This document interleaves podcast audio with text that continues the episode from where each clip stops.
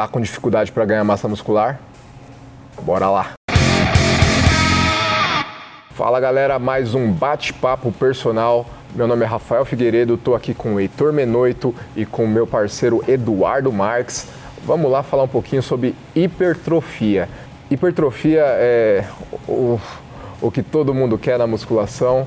O pessoal vem para ganhar massa muscular e para muita gente é bem difícil conseguir chegar onde realmente quer.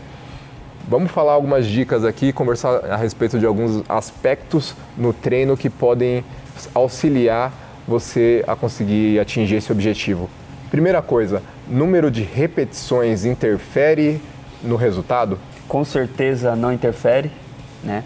A gente está cansado de saber, a gente passa é, quase todo dia isso para os alunos, né? Que repetição, se você é, fizer é, 30 repetições até a fadiga ou 8, 9, 10 repetições até a fadiga, você vai hipertrofiar do mesmo jeito. Aproveitando o gancho, falando da, da, das repetições, eu queria entrar um pouquinho na parte fisiológica, né? Na parte, vai, o cara tá lá na academia, vai fazer um supino. O cara tá lá na ficha dele, vai fazer 10 repetições, né? Vai fazer 10 repetições. Aí ele vai lá, coloca o peso que ele acha que tá ok, tá pesadinho até para ele, ele faz, Sim. ele chega nas 10 repetições, mas você sabe que se ele puxar mesmo, ele vai fazer mais 10 repetições. Exato. Né? Então, é, o que eu queria falar é sobre isso. Né? Se a gente estimular a falha, a fadiga, a liberação de ácido lático, né? É, isso, com certeza, o resultado seria muito maior. Né? É, falando da parte fisiológica, quanto mais é, fadiga, mais liberação de, de ácido lá, é, lático, né? De, do lactato, queda do pH, ok? Maior produção de células satélites, né? Maior síntese proteica. Resumindo, resumindo, vamos falar português agora. Treina até a, fa a fadiga, deixa o músculo queimar, que aí você vai ficar monstro, monstra pra sem, desculpa a palavra, sem bomba. Olha que beleza. É, Não é verdade? Eu, eu, uma das, das, grandes questões é essa, realmente. Principalmente para quem treina sozinho. Para quem é aluno nosso de personal, é, é, muito mais fácil, que a gente está ali colocando a carga e, e estimulando o aluno. Mas para quem treina sozinho, mesmo que o professor da academia dê uma, uma força ali, normalmente a pessoa treina com, com menos carga do que deveria é, ou, ou para simplesmente porque, ah, tá escrito na minha ficha que eu vou fazer 10 repetições aqui e faz aquelas 10 repetições, mas com uma carga muito baixa. E tem o outro, outro lado também, que é a galera que quer colocar muita carga. Exatamente. Né, que aí é a outra ponta, coloca a carga demais e não, não, não tem uma qualidade de movimento. Então, o, o, a grande questão não é o número de repetições. A grande questão é trabalhar com uma amplitude de movimento interessante, é trabalhar com a carga correta. Né? Quando o seu professor coloca ali para você, ah, ele tem que fazer é, 10 movimentos, na verdade ele, tá, ele não está pensando em quantos movimentos exatos você vai fazer, ele está pensando no tempo de estímulo que ele quer dar para o seu músculo. Então, 2 segundos para subir, 2 segundos para voltar, 10 movimentos são 40 segundos de contração, de contração muscular. Então, é, a grande questão é essa: você precisa encontrar a carga correta para chegar nesses 10 movimentos. Se der para fazer mais dois, faz mais dois. Se não deu, travou no 8, sem problema. Desde que você tenha trabalhado esses 8 movimentos ou esses 12 movimentos com uma amplitude correta isso, além de gerar melhores resultados, vai evitar que você tenha alguma lesão lá na frente também. O número de repetições, ele, como o Heitor havia dito, não tem interferência no resultado. Mas é importante a gente entender que existe alguns treinos com uma característica maior e com uma tendência maior de hipertrofia. Quando pensamos num treino de construção muscular, é um treino onde você vai trabalhar com uma amplitude de movimento adequada, você vai trabalhar com uma carga proporcional ao número de repetições que você precisa falhar. Você vai colocar uma carga para você falhar em 12. Se você falhou em 13, você vai aumentar aquela carga, lógico, prevalecendo com a técnica do movimento. A partir do momento que você permaneceu com a técnica do movimento, trabalhou em grandes amplitudes, uma amplitude adequada para cada indivíduo, você vai gerar um dano significativo no tecido muscular. É o momento que você vai gerar as microlesões, vai ocorrer todas as reações fisiológicas promovendo esse processo de hipertrofia. E existem muitas variáveis, que é qualidade de sono, que é alimentação, que é descanso, que é descanso tanto nas, entre as sessões como entre as séries também. Então tem todas essas variáveis que o profissional de, educa de educação física ele avalia, porque se você não gerou dano, você não gera microlesão. Se você não gera microlesão, você não consegue é, fazer síntese proteica. Se não tem síntese proteica, não tem hipertrofia. Exato. Então muitas vezes você acha que está treinando corretamente, você está treinando em grandes amplitudes, mas você não está preparado para trabalhar com aquela amplitude. Você está trabalhando com uma carga alta e não está preparado para receber aquele estímulo de carga. Então o que ocorre? Você não chega à fadiga muscular. Você apenas está cansando. Você está ali tendo um desgaste que não vai gerar benefício nenhum. Muita gente acha que a dor tardia é que treinou bem, né? Pô, tô fiquei dolorido no outro dia, treinei bem pra caramba, né? Vou, vou ficar monstrão, né? Vou, vou evoluir pra caramba. Não é bem assim que funciona, né?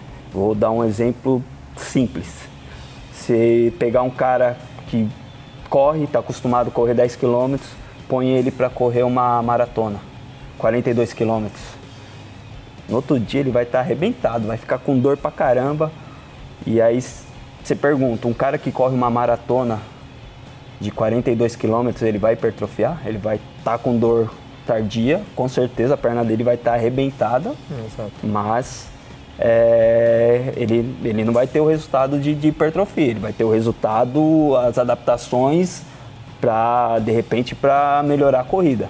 Mas para hipertrofia não vai ser não vai ser o estímulo ideal. Então a gente tem que tomar cuidado também com esse negócio de ah, se eu não sentir dor no, no, no dia seguinte ou é, um dia depois, não significa que você está treinando mal. É, essa dor ela deve ser investigada, porque às vezes pode ser por microlesão, pode ser por dano significativo no tecido muscular, mas pode ter outros fatores, porque se você treinar errado, você trabalhar ali, sustentar uma quantidade de carga errada, utilizar meios de compensação, envolver músculos que não participariam daquele momento, daquele movimento, você vai sentir dor também. É. Só que aquela dor tardia pode não trazer benefício nenhum, né? E outra, agora em relação à dor tardia também, as pessoas acham que aquele que, como o Heitor disse, teve dor tardia, treinou bem. Só que existem algumas características. Tem pessoas que têm uma tendência maior a ter dor tardia e outras não. Não é porque aquele que não sentiu dor vai gerar menos hipertrofia do que o outro. Tem até a questão de sensibilidade à dor, né? Algumas pessoas têm mais Exatamente. sensibilidade à dor que a outras. E também tem a questão de que a dor tardia, para mim, é uma nomenclatura errada. Porque eu não acredito que o, o que a gente sente no pós-treino é uma dor.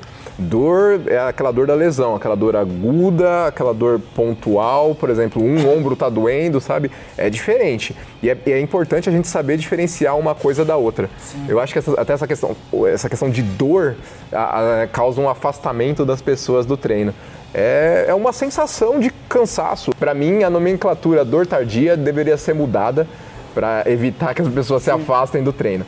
Uh, uma coisa também que é importante a gente falar aqui e que é dúvida para muita gente com certeza é em relação a métodos de treinamento. Faz diferença eu fazer um drop set, um rest pause ou um treinamento de musculação, sei lá, uma pirâmide ou um, ou um treino mais, mais simples, mais comum é, aí eu vou falar o seguinte, já não faz tanta diferença, tá? É, normalmente faz muito menos diferença do que você pode imaginar e muitas vezes você pode ter um excelente resultado mesmo com um treino mais simples, desde que ele seja bem executado. Essas metodologias de treinos diferentes são sim importantes, principalmente para a gente conseguir variar o estímulo. Né? Você dá estímulos diferentes é uma questão que é importante para o seu corpo não se adaptar é, e conseguir continuar a ter resultados ali. É como a gente fala, a gente fala do drop set, do B7, do rest pause, do cluster, algumas metodologias com características de treino de hipertrofia. Quando a gente aplica né, um programa de treinamento que não visa tanto construção muscular, eu viso mais o, o gasto calórico, né? não que no gasto calórico no treino de hipertrofia, mas eu viso mais essa questão né? Da, do trabalho cardiovascular, da melhora das capacidades cardiovasculares. É, vou introduzir a musculação, mas não importa ali se ela vai chegar ao estado de fadiga ou não, né? com uma característica voltada mais no processo de emagrecimento, aí eu consigo diferenciar as metodologias. Mas quando se trata né, dos exercícios, dos, dos treinos voltados ali, com o número de repetição mais elevado, menos elevado, é, gerando fadiga muscular, é, buscando ali microlesões teciduais, todos estão voltados para a hipertrofia. Independente de, do método, no final chegaremos ao mesmo resultado. Os únicos né, é, estilos de treino que não, que não pende muito para essa característica é quando a gente não visa tanto construção muscular. Quando a gente visa mais a, a questão do estresse metabólico. Aí é a única forma que a gente pode diferenciar que eu acho que vai ter uma certa interferência em hipertrofia ou não. Muita gente erra, a maioria erra é, nisso. É a, volume do treino na semana, por exemplo. É, meu, não existe treinar perna três vezes na semana, treinar peito três vezes na semana. Você não vai ganhar músculo, você vai ganhar hernia de disco treinando perna três vezes na semana. Então, é, acho que o pessoal tem que tomar cuidado, né? Faz duas vezes na semana um treino bem feito, né? Um Exato. treino que, que é, a gente fala tanto dos exercícios que funcionam, né? Um agachamento, principalmente a mulherada, né? Mania de ver a blogueira, né? Voltando nesse assunto, ver a blogueira forte lá, ah, treino perna três vezes na semana, não sei o quê. Ela recupera bem, né? Ela consegue treinar bem, né? Mas isso graças aos, aos, aos fatores externos, né? Os hormônios, que a recuperação nem se compara. Quem, quem usa hormônio, quem, quem, quem faz essa, essa reposição hormonal que eles chamam, né? A recuperação vai ser absurdamente mais rápida do que a nossa. Isso eu costumo dizer para o Rafa, a gente sempre conversa, né? A gente se diverte, né? A gente trabalha com amor, a gente ama a nossa profissão, então quando a gente está ali naquelas horas vagas, a gente está falando de atividade física, de treino, e a gente se diverte com isso, né? Eu costumo sempre dizer para o Rafa, o Rafa né, concorda plenamente, que quem treina a perna três vezes por semana, não treina a perna. Não, não treina. Não treina.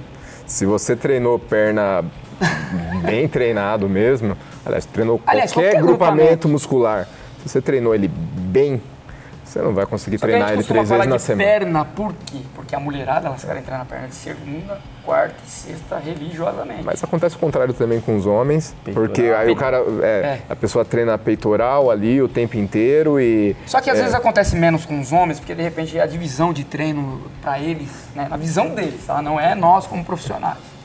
Na visão das mulheres, elas têm que treinar geral, de superior num dia e perna no outro. É. Pronto, treino A e B. Para elas, ah, treino de mulher é A, B. Para com isso. Esquece isso. Tá? E para homem, ah, eu tenho que treinar peito e tríceps, costas e bíceps. Perna na quarta. Não, perna já joga bola, não precisa. Ah. Não, mas quando, né, na, quando, na melhor das hipóteses, né, aí treina perna na quarta-feira. Para quê? Para treinar peitoral na quinta de novo, costas na, na, na, na sexta e morreu perna uma vez por semana. Já é o suficiente também. E não é suficiente também. É. Você treinar três vezes perna, você não treina perna. E se você treina uma vez, você também não treina. É. Até tem, bom, até tem como treinar uma vez. Quando o estímulo é muito forte. Quando o estímulo é muito forte, é. Mas quem consegue? Exato. É, aí era, era onde eu ia consegue? chegar. Era onde eu ia chegar. Eu não tenho nenhum aluno que consegue isso. É, pra, pra dar Hoje esse. Não. E para você dar esse estímulo tão forte, aí já, a gente já vai para outro, pra outra, outro, caminho. outro caminho, né?